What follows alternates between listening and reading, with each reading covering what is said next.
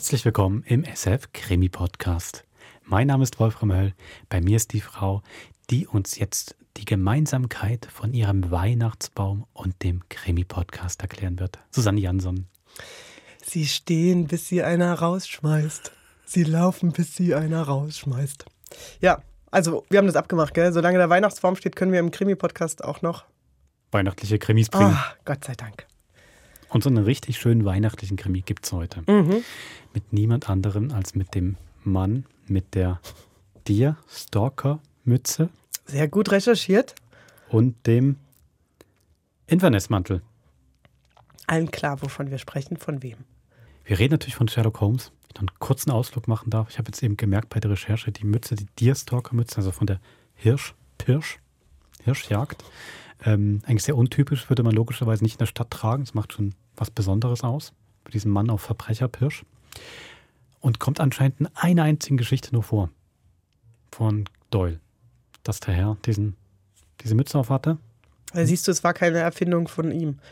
Nee, aber die muss irgendwo auf irgendeine Illustration dann gekommen sein und so, Genau, dem- ja. so ikonisch geworden sein. Er hat es gar nicht so oft geschrieben.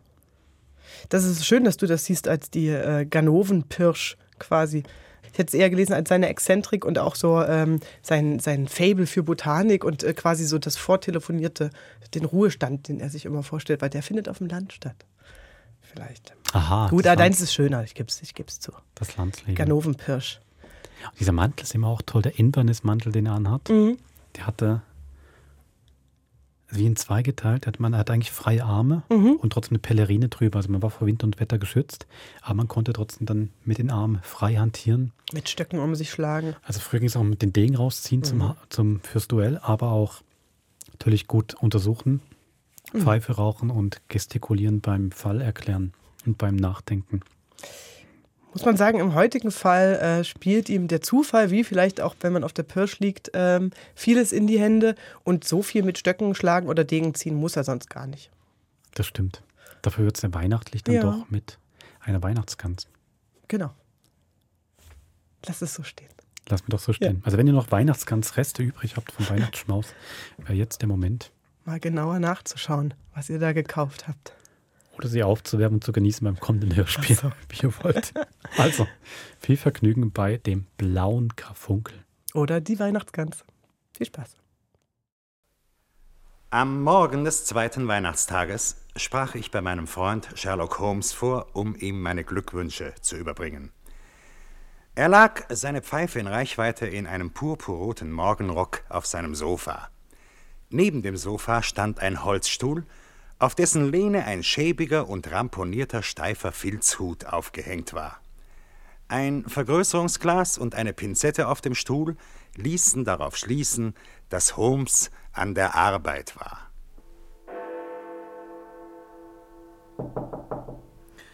Herein. Ach, herein, mein lieber Watson. Hallo, Holmes. Fröhliche Weihnachten. Gleichfalls, mein lieber Freund. Komm, nimm Platz. Danke. Ja, ich wollte eigentlich nur einmal vorbeischauen, aber ich sehe, du bist wie immer beschäftigt. Nein, nein, nur eine Kleinigkeit. Aber ehrlich gesagt nicht ganz ohne Interesse. Aha, wieder eine von diesen kleinen harmlosen Nachforschungen, was? Die dann für irgendjemand auf sieben Jahre Zuchthaus hinauslaufen. Und dieses Mal nicht. Nur eine seltsame kleine Begebenheit, wie sie immer wieder vorkommt, wenn vier Millionen Menschen auf ein paar Quadratkilometern zusammengepfercht leben. Na, also gut, dann heraus damit. Du kennst doch Peterson, den Portier des Langham Hotels. Äh, ja, gewiss. Ein anständiger Kerl. Ja. Diese Trophäe gehört ihm. Was? Der Hut da? Aber mein lieber Watson, schlag doch nicht gleich so einen verächtlichen Ton an. Betrachte ihn bitte nicht als eine abgetragene Kopfbedeckung, sondern als eine Denksportaufgabe. Also gut. Eine Trophäe, sagst du. Und äh, wo kommt der her? Peterson machte hier am Weihnachtsmorgen seine Aufwartung in Gesellschaft einer schönen fetten Gans übrigens, welche ohne Zweifel in diesem Augenblick auf seinem Herd gebraten wird. Was du nicht sagst. Die Sache hat sich folgendermaßen zugetragen. Um etwa 4 Uhr am Weihnachtsmorgen befand Peterson sich auf dem Heimweg von einer kleinen Feier, wie er es nannte. Während er die Tottenham Court Road entlang ging, sah er im Schein der Gaslaterne einen mittelgroßen Mann mit einer Gans über der Schulter etwas schwankend auf ihn zukommen. An der Ecke der Good Street stieß der Mann auf eine Gruppe von Rowdies. Einer dieser jungen Leute schlug ihm den Hut vom Kopf. Kein Wunder. Der Mann hob seinen Stock, um sich zu verteidigen, und zerschlug dabei das Schaufenster hinter seinem Rücken. Peterson eilte ihm zu Hilfe. Ich hätte dir übrigens sagen sollen, dass Peterson seine Uniform anhatte. Er war nämlich sozusagen immer noch auf dem Heimweg. Der Schrecken über das zerbrochene Fenster und der Anblick des auf ihn zueilenden riesigen Peterson war offenbar zu viel für die Nerven des armen Kerls. Er ließ die Gans fallen und machte sich aus dem Staube. Unter Hinterlassung der Gans. Ja, die Rowdies hatten sich bei Petersons Erscheinen ebenfalls verzogen. Peterson blieb also Herr des Schlachtfeldes und der Beute, welche aus diesem schäbigen alten Hut und einer durchaus handfesten Weihnachtsgans bestand. Kein schlechtes Weihnachtsgeschenk. Tja, und äh, was hat er dann getan? Da er nun einmal ein ehrlicher Kerl ist, überlegte er sich, wie er wohl den Eigentümer ausfindig machen könne. Am linken Bein der Gans befand sich eine Karte mit der Aufschrift für Mrs. Henry Baker. Im Futter des Hutes, hier kannst du es noch sehen, befinden sich die Initialen HB. Henry Baker, Henry Baker, du, aber in London muss es doch hunderte von Henry Bakers geben. Eben. Peterson hatte keine Ahnung, wo er anfangen sollte. Deshalb hat er mir den Hut und die Gans am Weihnachtsmorgen hierher gebracht. Aha. Ja, bis heute haben wir die Gans behalten, aber trotz des Frostwetters wurde es offenkundig, dass die Verzehrung keinen langen Aufschub mehr dulden würde. Daher habe ich Peterson geraten, die Gans der Bestimmung aller Gänse zuzuführen, während ich den Hut des unbekannten Herrn behielt, der so um seinen Weihnachtsbraten gekommen ist. Ja, hat er denn nicht inseriert? Nein. Und er wird sich trotzdem dieser Sache annehmen. Du weißt doch, wie sehr selbst die kleinsten Probleme mich interessieren. Ja, ja. Und gewisse Anhaltspunkte haben wir. Es ist ein recht beredter alter Hut. Die Initialen auf dem Schweißband, meinst du? Oh, das ist aber das Einzige, nicht wahr? Hier, nimm meine Lupe. Ach, was soll denn ich damit? Du kennst doch meine Methoden. Mal sehen, was du mir über den Mann sagen kannst, der den Hut getragen hat. Also schön. Mhm. Der Name des Fabrikanten ist nicht da. Na, mit dieser Feststellung kannst du allerdings nicht fehlgehen, Watson. Rotes Seidenfutter. Mhm. Ziemlich verblichen. Gut. Allgemeiner Zustand des Hutes mh, abgetragen. Ein paar Risse. Ausgezeichnet. Sehr verstaubt. Der Filz fleckig. Ja, auch hier. Das sieht so aus, als hätte der Besitzer versucht, die abgewetzten Stellen mit Tinte zu übermalen. Na, großartig, mein lieber oh, Watson. und die Krempe. Zwei kleine Löcher für ein Gummiband, welches nicht mehr da ist.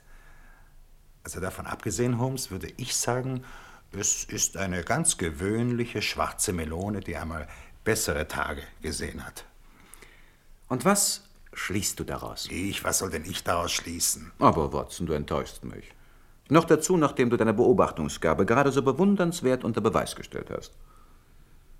Tja, ich weiß nicht recht. Ich, ich sehe eigentlich sonst nichts. Dir fehlt nur der Mut, die richtigen Schlüsse zu ziehen. Daran hapert es bei dir. Du hast alles gesehen, aber du scheust dich, die Folgerungen daraus zu ziehen. Also bitte dann sei so gut und sage mir, was ich hätte dem Hut noch entnehmen sollen. Meinetwegen. Es handelt sich um den Hut eines hochintelligenten Mannes, der vor ein paar Jahren auch noch wohlhabend gewesen ist, aber jetzt schlechte Zeiten durchzumachen Na, hat. na, na, na, na. Früher war er ein vorsichtiger, sorgfältiger Mensch, aber damit ist es jetzt auch nicht mehr weit her.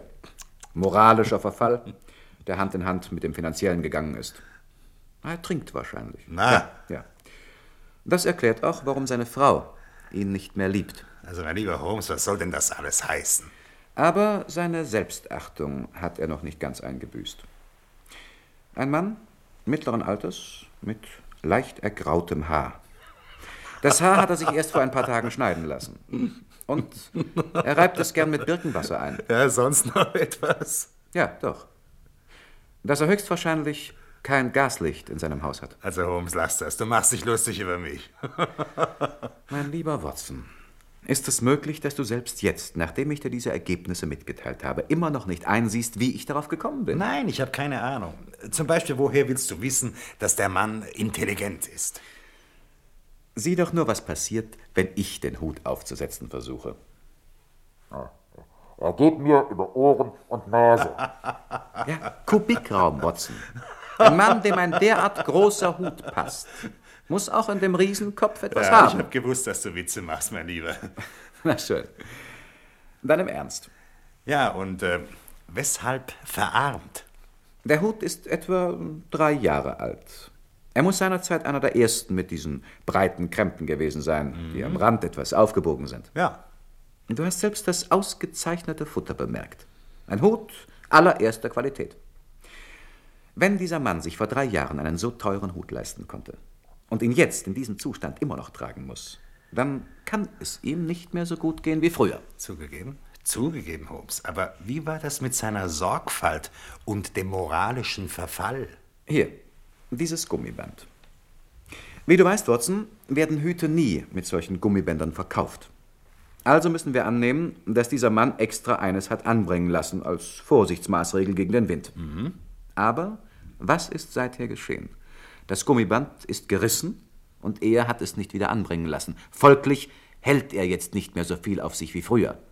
Und das ist ein sicherer Beweis moralischen Verfalls. Aber seine Selbstachtung hat er noch nicht völlig eingebüßt. Nein. Na, sieh doch nur, wie er versucht hat, manche der Flecken mit Tinte zu vertuschen. Er hat sich zumindest bemüht. Ja, das äh, muss ich allerdings zugeben. Dass er mittleren Alters ist, ergibt sich ebenfalls aus einer Untersuchung des Futters. Siehst du all diese angegrauten kleinen Haare, die der Friseur vor kurzem abgeschnitten hat? Natürlich sehe ich sie. Und ja, das Birkenwasser. Man, man kann es richtig riechen. Und Was hatten wir sonst noch alles? Äh, dass ihn seine Frau nicht mehr so liebt. Also jedenfalls hast du das behauptet. Ja, das ist leider wahr. Der Hut ist schon seit Wochen nicht mehr gebürstet worden. Aber lieber Freund, der Mann könnte doch zufälligerweise Junggeselle sein. Oh nein. Er wollte doch die Gans seiner Frau als Friedensgeschenk mit nach Hause bringen. Die Karte am Fuß des Ja, ja, ja, Vogels. ja, du hast für alles eine Erklärung. Aber wie in aller Welt kannst du aus diesem Hut schließen, dass dieser Mann kein Gaslicht in seinem Haus hat? Höchst einfach. Ein Stearinfleck oder sogar zwei auf dem Hut hätten vielleicht Zufall sein können. Aber wenn ich nicht weniger als fünf solcher Flecken entdecke, dann sehe ich ihn bereits vor mir, wie er nachts die Treppe hinaufgeht, wahrscheinlich mit dem Hut in der einen Hand und einer tropfenden Kerze in der anderen. Ja, wie dem auch sei, vom Gaslicht kriegt man keine Stearinflecken. Zufrieden? Ja, ich muss zugeben, das ist alles sehr scharfsinnig, sehr bemerkenswert. Aber ein Verbrechen liegt doch nicht vor. Ich meine, es handelt sich doch nur um, diese, um diesen Verlust dieser Gans. Und im Grunde genommen ist das doch eigentlich verschwendete Energie. Es gibt Zeiten, mein lieber Watson, wenn... Ja, heran. Mr. Holmes! Herr Peterson, was regen Sie sich denn so auf, Mann? Die Gans, Mr. Holmes! Dr. Watson, die Gans! Na, was, ist mit der Gans, Peterson? Ist sie zum Küchenfenster hinausgeflogen? Sehen Sie sich das an, Sir. Sehen Sie mal, was meine Alte in ihrem Kropf gefunden hat. Donnerwetter. Du lieber Gott. Ein Diamant, Mr. Holmes, stimmt doch. Ich habe ihn an der Fensterscheibe probiert. Er hat in das Glas geschnitten, als wär's Kit. Ein kostbarer Stein, ohne jeden Zweifel. Mehr als ein kostbarer Stein. Wieso, Sir? Der kostbare Stein schlechthin ist es. Ich. Ich verstehe nicht, was Sie meinen, Mr. Holmes. Du solltest es aber wissen, Watson. Ich? Hast du nicht das Inserat gesehen, das in letzter Zeit Tag für Tag in der Seufzerspalte der Times erschienen ist? Das ist doch nicht etwa der. der blaue Karfunkel, Holmes? Der der Fürstin von. Äh, von. Na, wie heißt sie denn Der gleich? der Fürstin von Morcar gehört, kein anderer. Nein. Ich habe ihn an seiner Größe und an seiner Form sofort erkannt. Haben Sie eine Ahnung, wie viel das Ding wert ist, das Sie da in der Hand haben, Peterson? Ich? Keinen Schimmer. 200 vielleicht. Sie wissen offensichtlich solche Sachen nicht zu würdigen. Er ist mindestens 20 Mal so viel wert wie der darauf ausgesetzte Finderlohn. Finderlohn, Mr. Holmes? Wie. Wie viel? 1000 Pfund. Was? Sie. Sie würden mich doch nicht zum Narren halten, Mr. Holmes. Hier ist der Stein, 1000 Pfund ist die Belohnung und Sie sind der Finder. Peterson, Sie sind ein gemachter Mann. Tausend Pfund? Nicht zu glauben. Aber hören Sie, Peterson, wo wollen Sie diesen Stein gefunden haben? In der Gans, Dr. Watson. In der Gans, von der Mr. Holmes gesagt hat, ich soll sie mir braten Ja, und. ja, äh, ja, ja, diese Geschichte habe ich schon gehört. Aber sag mal, Holmes, der Stein ist doch aus dem Zimmer der Fürstin im Cosmopolitan Hotel gestohlen worden. Richtig. Von einer Gans? Ach du liebe Güte, nein. Von einem gewissen John Horner, einem Klempner. Ein paar Tage vor Weihnachten musste er in ihrem Zimmer eine lose Stange am Kaminrost festlöten. Ryder, der Zimmerkellner, hatte ihn einige Minuten allein gelassen. So eine Dummheit, den Kerl allein zu lassen. Als er wiederkam, war der natürlich weg und der Schreibtisch aufgebrochen. Ah ja, jetzt erinnere ich mich wieder. Aber äh, Horner ist doch gefasst worden, nicht wahr? Am selben Abend noch. Nur hat er den Stein nicht mehr bei sich. Ganz recht. Der war ja auch schon vorbestraft, nicht wahr? Wegen Einbruchdiebstahls, ja. Eine hoffnungslose Angelegenheit. Er sitzt in Untersuchungshaft. Aha. Und unsere Aufgabe ist es jetzt, den Faden zu finden, der von dem erbrochenen Schmuckkasten zu dem Kropf der Gans in der Tottenham Court Roll führt. Ja, glaubst du denn, dass dieser Henry Baker, der, der die Gans verloren hat, etwas damit zu tun hat? Hier haben wir den Edelstein, er stammt aus der Gans. Die Gans kam von Mr. Henry Baker, dem Mann mit dem schäbigen Hut und all den anderen Eigenschaften, die wir inzwischen ermittelt haben. Also müssen wir uns jetzt dringend auf die Suche nach diesem Herrn machen. Ja, wie sollen wir denn das anfangen? Gib mir doch ein Stück Papier und den Bleistift dort, ja? Bitte. Danke. Ein Inserat für alle Abendzeitungen wie folgt. Gefunden, Ecke Good Street, eine Gans und ein schwarzer Filzhut. Mr. Henry Baker wird gebeten, diese Gegenstände heute Abend um 6.30 Uhr in der Baker Street Nummer 221b abzuholen. Na, ob der das lesen wird? Jeder, der ihn kennt, wird es ihm sagen. Hier, Peterson, vielleicht sind Sie so gut und geben diese Annonce gleich für die Abendzeitungen auf, ja? Äh, welche Zeitung? Ach, den Globe und den Star, würde ich sagen, die Pall Mall, St. James Gazette, Evening News, Standard und was Ihnen sonst noch einfällt. Jawohl, Mr. Holmes. Und, ähm, was wird aus dem, ähm, Stein? Den behalte ich. Aber, Keine Angst. Dr. Watson und ich haben nicht die Absicht, mit Ihrem Finderlohn durchzubrennen. Sprich besser nur für dich selbst, Holmes. Und ähm, außerdem, Peterson, ja, Sir? hier nehmen Sie dieses Goldstück. Sie sollen eine Gans kaufen und sie herbringen, ja? Schließlich müssen wir ja diesem Herrn einen Ersatz erstatten für die Gans, die Ihrer Familie sich gerade zu Gemüte führen will. Jawohl, Mr. Holmes. Du, lass mich mal diesen Stein genauer ansehen. Siehst du, wie er funkelt und blitzt, Watson? Donnerwetter. Und doch ist er der Brennpunkt eines Verbrechens. So geht es mit jedem wirklich wertvollen Edelstein. Sie sind des Teufels Lieblingsköder. Ja, ja. Diese 40 Gran kristallisierten Kohlenstoffs haben bereits zwei Morde, einen Selbstmord und eine ganze Anzahl von Einbrüchen auf dem Gewissen.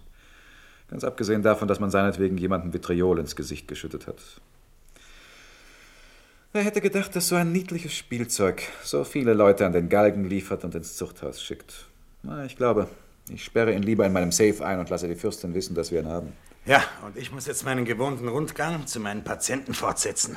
Ich kann ja schließlich nicht den ganzen Tag hier sitzen mit dir plaudern. Nein, Watson, natürlich nicht. Aber heute Abend, du, da komme ich wieder. Ich möchte doch sehen, ob sich jemand auf dieses Inserat hin gemeldet hat. Tu das, unbedingt, mein lieber Freund. Ich esse um 7 Uhr zu Abend. Es gibt heute, glaube ich, Schnepfen. Ah, Angesichts unserer jüngsten Erfahrung werde ich Mrs. Hudson wohl bitten müssen, den Kropf vorher genau zu untersuchen.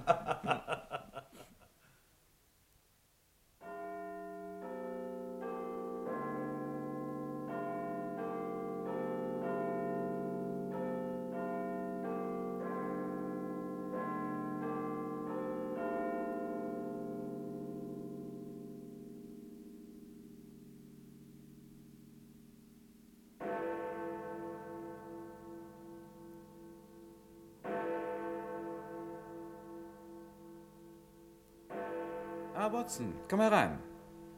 Das ist mein Freund und Kollege Dr. Watson und das Watson ist Mr. Henry Baker.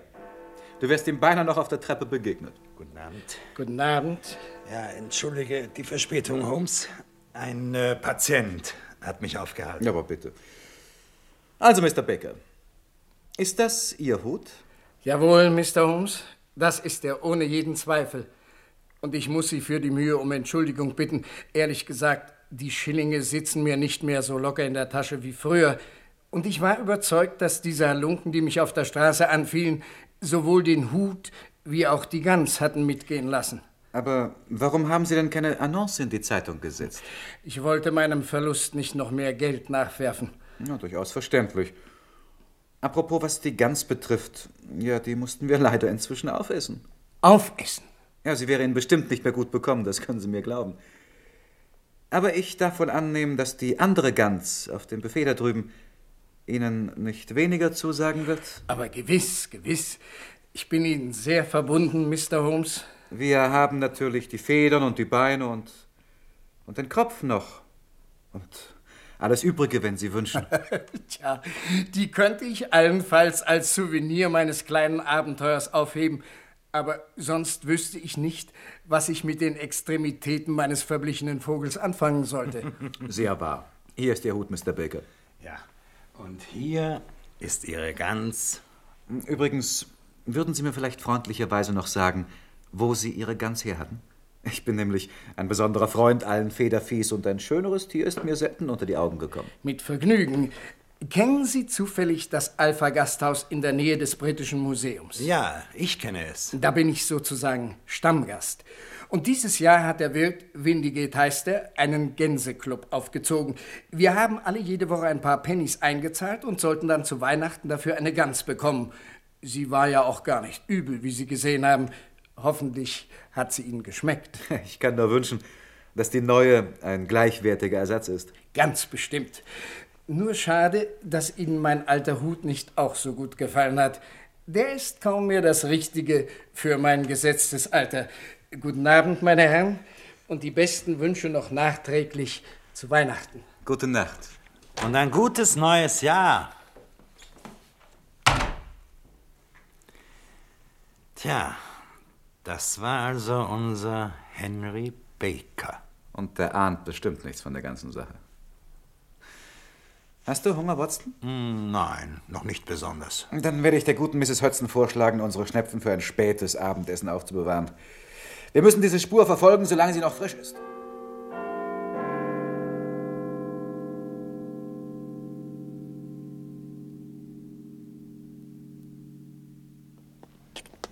Da wären wir. Hier ist das Alpha. Schön. Gehen wir rein. Guten Abend, meine Herren. Guten Abend, Herr Wirt. Was kann ich den Herren anbieten? Ja, was trinkst du, Holmes? Bier. Ja, ein Bier bitte. Hier kriegen Sie auch bestimmt das beste Bier in London, meine Herren. Das glaube ich gern, wenn es so gut ist wie Ihre Gänse. Meine Gänse? Ja. Ich habe mich erst vor einer halben Stunde mit einem Mitglied Ihres Gänseclubs unterhalten, einem Mr. Henry Baker. Ach so, ja, jetzt verstehe ich. Aber von mir waren die Gänse natürlich nicht. Nein? Ja, woher stammen sie denn dann? Ich habe die ganzen zwei Dutzend auf dem Markt gekauft, in Covent Garden. Tatsächlich? Von wem? Breckenridge heißt der Händler. Kennen Sie ihn vielleicht? Breckenridge? Nein. Aber das macht nichts. Also, auf Ihr Wohl, Herr Wirt. Prost. Wohlsein. Und fröhliche Weihnachten, meine Herren.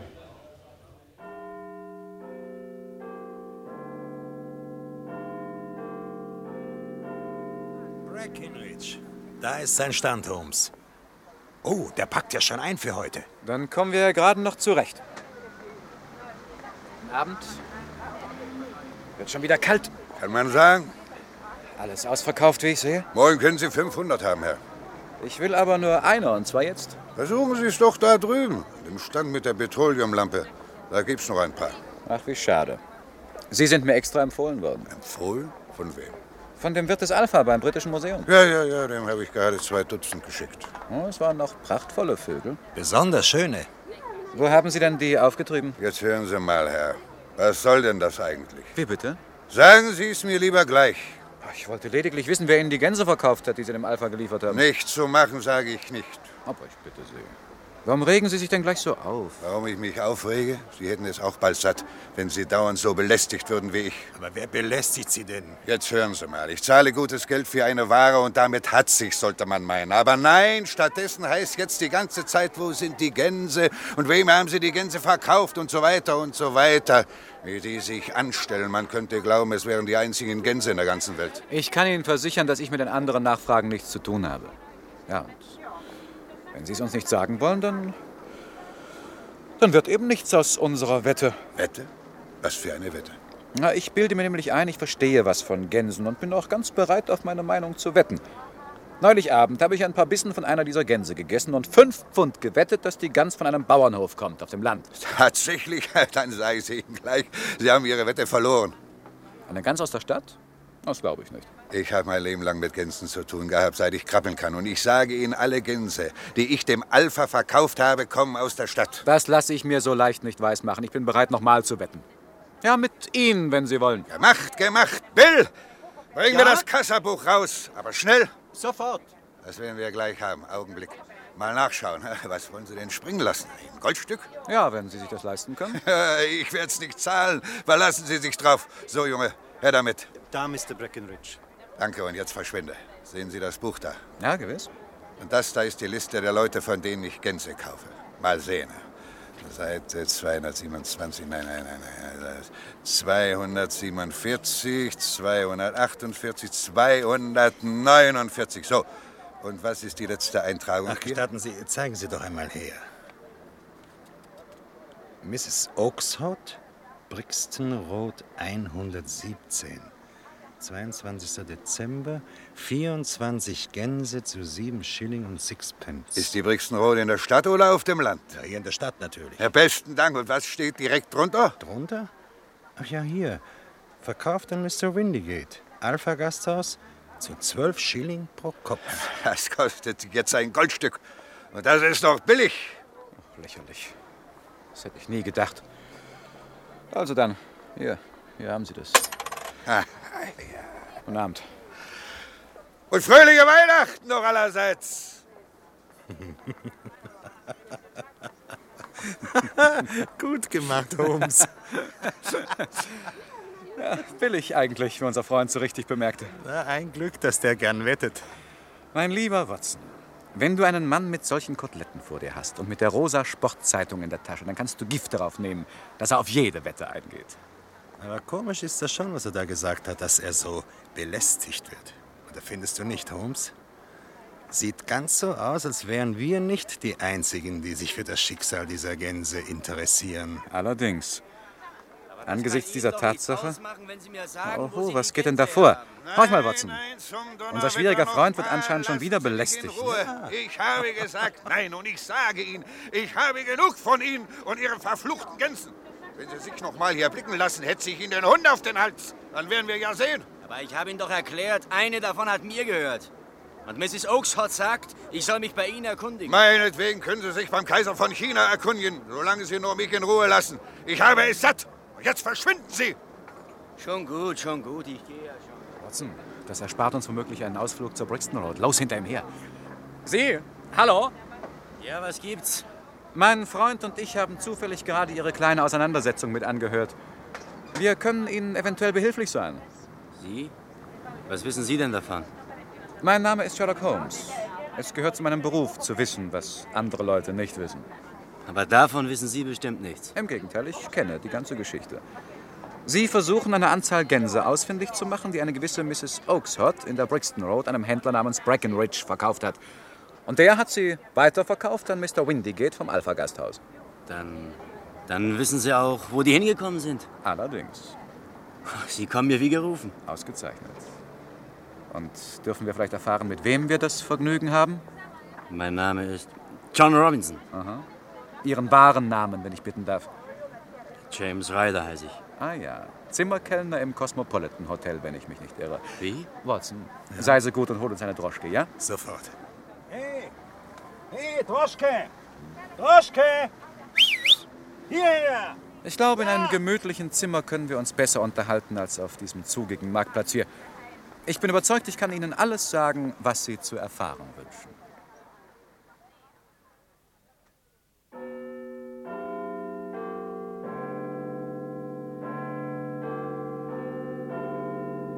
Bitte nehmen Sie Platz, Mr. Ryder. In dem Korbsessel da. Danke. Sie möchten also wissen, was aus den Gänsen geworden ist. Jawohl, Herr. Oder besser gesagt, aus der Gans. Einer weißen Gans mit einem schwarzen Streifen quer über dem Schwanz, wenn ich mich recht erinnere. Erinnern Sie sich denn an diese bestimmte Gans? Oh ja, genau. Wir hatten sie sogar hier im Zimmer. Hier? Ja. Ein sehr bemerkenswerter Vogel, wie sich herausstellte. Es wundert mich durchaus nicht, dass Sie sich dafür interessieren. Er hat noch nach seinem Tod ein Ei gelegt. Das allerschönste und funkelndste kleine blaue Ei, das es je gegeben hat. Und Sie haben es? Ja. Hier ist es. Das Spiel ist aus, Ryder. Nichts mehr zu machen. Ob wir ihm einen Tropfen Cognac opfern sollten, Watson? Ja, ich glaube, der hat einen dringend nötig. Unser Freund hier ist zu blutarm für derartige Verbrechen.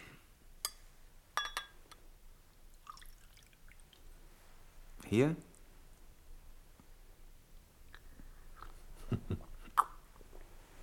So. Jetzt sieht er schon wieder ein wenig menschlicher aus. Es, es geht schon wieder. Freut mich. Ja. Nachdem ich so gut wie alle Trümpfe bereits in der Hand habe, brauchen Sie mir eigentlich nicht mehr viel zu erzählen. Immerhin, Sie können vielleicht noch einige Lücken ausfüllen. Catherine Cussick war es. Sie hat mir von dem Diamanten erzählt. Die Zofe der Fürstin? Ganz recht. Aha. Und die Versuchung war zu groß für Sie, die Chance, plötzlich ein steinreicher Mann zu werden? Ich bin nicht der Erste, dem es so ergangen ist. Ich muss sagen, Ryder, Sie sind offenbar ganz begabt für Ihr Handwerk. Sie wussten, dass dieser Klempner Horner bereits vorbestraft war. Aus diesem Grunde haben Sie und Ihre Freundin Kasek eine kleine Reparatur im Zimmer der Fürstin erfunden und dann dafür gesorgt, dass Horner zu diesem Zweck geholt wurde. Sobald er wieder fort war, brachen Sie den Schmuckkasten auf, schlugen Alarm und ließen den Unglücklichen festnehmen. Genau so ist es gewesen. Aber ich habe mir noch nie etwas zu Schulden kommen lassen, Herr. Noch nie. Und ich tue es auch nie wieder, das schwöre ich Ihnen. Beiden. Ja, ja, das kennen wir schon. Ich flehe Sie an, haben Sie Erbarmen. Bitte bringen Sie mich nicht vors Gericht. Mein Vater und meine Mutter. Nur das nicht. Darüber reden wir später. Zunächst möchten wir ganz genau hören, was sich nach dem Diebstahl abgespielt hat. Ja, wie ist der Stein in die Gans gekommen und wie die Gans auf den Markt? Ich sage Ihnen alles, bestimmt.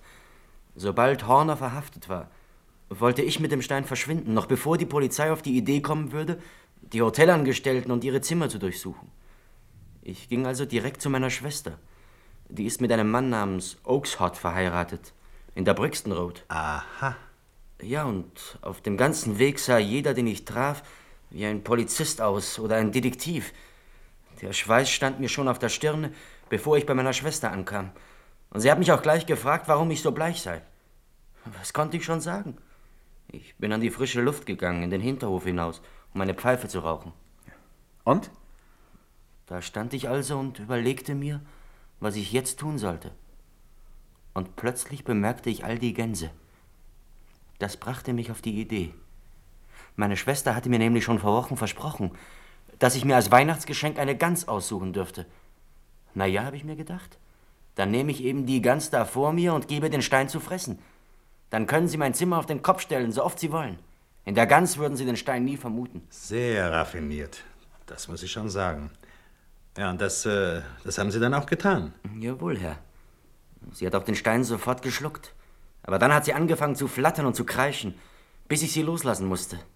Und meine Schwester kam aus dem Haus gestürzt, um zu sehen, was passiert sei. James, was machst du denn mit der Gans da? Ja, du hast doch gesagt, du schenkst mir eine zu Weihnachten, Maggie.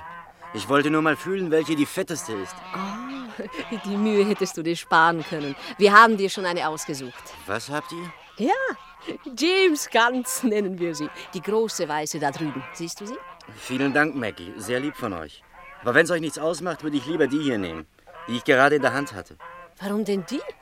Die andere wiegt mindestens drei Pfund mehr. Ein wunderbarer Vogel. Wir haben sie extra für dich gemästet. Macht nichts. Ich nehme lieber die andere, und zwar gleich. Wie du willst. Du musst es ja wissen. Welche wolltest du denn haben? Die weiße da mit dem schwarzen Strich auf dem Schwanz. Da läuft sie. In der Mitte da. Meinetwegen. Aber hilf sie mir fangen. So war es also, Mr. Holmes. Und dann habe ich den Vogel gleich mitgenommen. Als ich dann zu Hause ankam, holte ich mir ein Messer und schnitt sie auf. Von dem Edelstein keine Spur. Das wundert mich nicht. Und äh, was haben Sie dann getan? Ich bin zu meiner Schwester zurückgerast, so schnell ich konnte. James, was gibt's? Maggie, wo sind Sie? Wo ist was? Eure Gänse, wo sind die Gänse? Ach so, die hat ein Händler abgeholt, gleich nachdem du weg warst. Alle? Alle. Aber James, was hast du denn? Wer hat sie gekauft? Breckenridge heißt er, von Covent Garden. Was ist denn? Hör zu, Maggie. Du kennst doch die Gans, die ich genommen habe, die weiße mit dem schwarzen Strich. Ja, und? War da noch so eine? Mit einem Strich auf dem Schwanz, meine ich. Ach so, freilich. Wir haben sie auch nie auseinanderhalten können. Wie Zwillinge waren sie. Aber schließlich ist es ja egal. Ich habe versprochen, Ihnen die Wahrheit zu sagen, Mr. Holmes. Und das habe ich auch getan.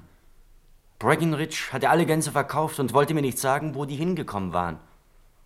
Heute Abend habe ich es zum zweiten Mal versucht. Das haben Sie ja mit angehört. Ich bin immer ein ehrlicher Mensch gewesen, mein ganzes Leben. Und jetzt habe ich auch noch meinen ehrlichen Namen verloren. Und dabei habe ich den Stein kaum gesehen. Verschwinden Sie, Ryder. Wie bitte? Ja, verschwinden Sie, habe ich gesagt. Danke. Sofort, Mr. Holmes. Danke. Und ich tue es bestimmt nie wieder, solange ich lebe.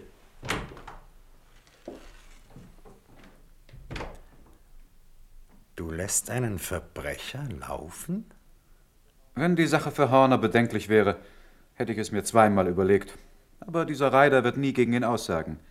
Der Fall muss eingestellt werden. Und die Fürstin bekommt ihren blauen Karfunkel zurück. Die Belohnung, die sie Peterson zahlen muss, bedeutet für sie nichts und für ihn alles. So profitiert jeder auf seine Weise. Naja, aber Ryder kaum. Nein. Ich halte es für durchaus möglich, dass ich seine Seele gerettet habe. Er wird der Versuchung nie wieder nachgeben, glaube ich. Ein paar Jahre Gefängnis hingegen hätten ihn wahrscheinlich für den Rest seines Lebens zum Verbrecher gemacht. Er hat allen Grund zur Dankbarkeit. Und äh, außerdem ist Weihnachten. Verstehe, Holmes. Und uns beiden, dir und mir, mein lieber Watson, hat der Zufall ein höchst ungewöhnliches und eigenartiges Weihnachtsproblem gebracht, dessen Lösung allein uns schon genügend belohnt. Und jetzt sei so gut und drücke auf die Klingel, damit wir uns endlich unserer nächsten Aufgabe widmen können, bei der es sich wieder um einen Vogel handelt.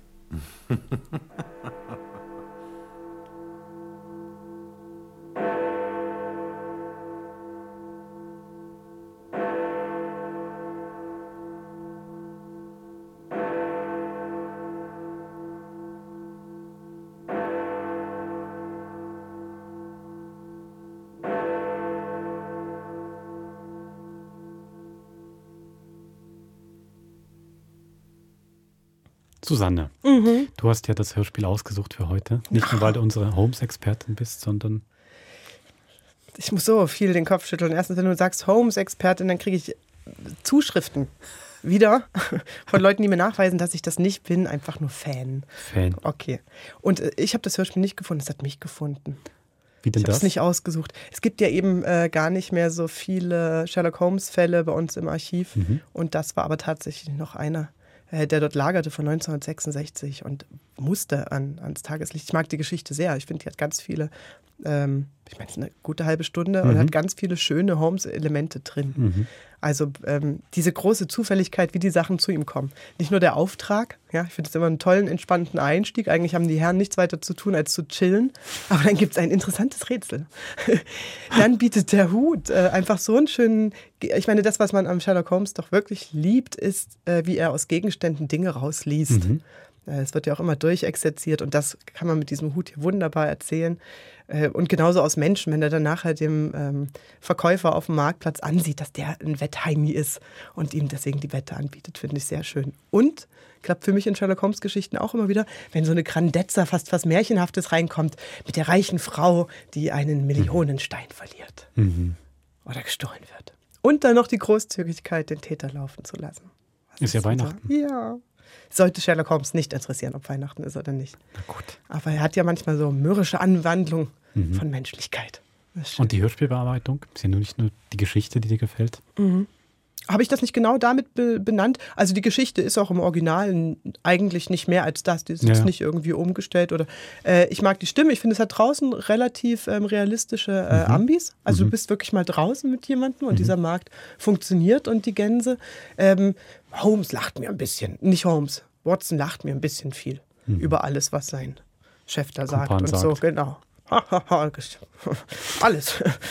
genau, aber der hat ja auch die Weihnachtsfeiertage hinter sich und ist glücklich. Das stimmt. Jetzt dir gefallen? Ja, sehr. Hm. Doch. Also ich finde vor allem auch erstaunlich, wie du gesagt hast, wie viel man doch in einer halben Stunde so erzählen kann. Mhm. Wahnsinn.